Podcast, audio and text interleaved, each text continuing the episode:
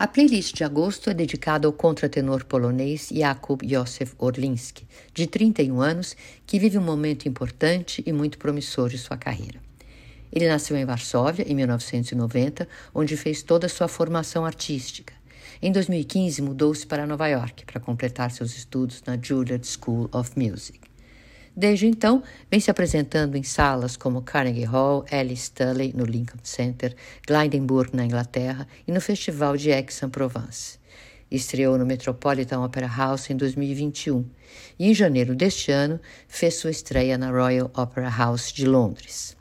Seu primeiro álbum solo, de 2018, Anima Sacra, lhe consagrou o prêmio do Jovem Artista do Ano da revista Gramophone.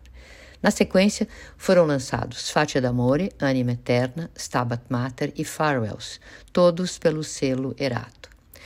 Dentre esses álbuns, eu selecionei algumas peças de compositores italianos e poloneses e depois o Stabat Mater completo de Vivaldi. Stabat Mater é um hino do século XIII que fala sobre os sofrimentos de Maria diante de seu filho crucificado, e mais de 50 compositores musicaram este poema, de Josquin de Pré a James Macmillan. A obra escrita por Vivaldi está entre as mais famosas. A gravação de Orlinsky, dessa peça tão conhecida e admirada que sempre ganha tonalidades diferentes a cada interpretação, é excelente, vocês vão conferir.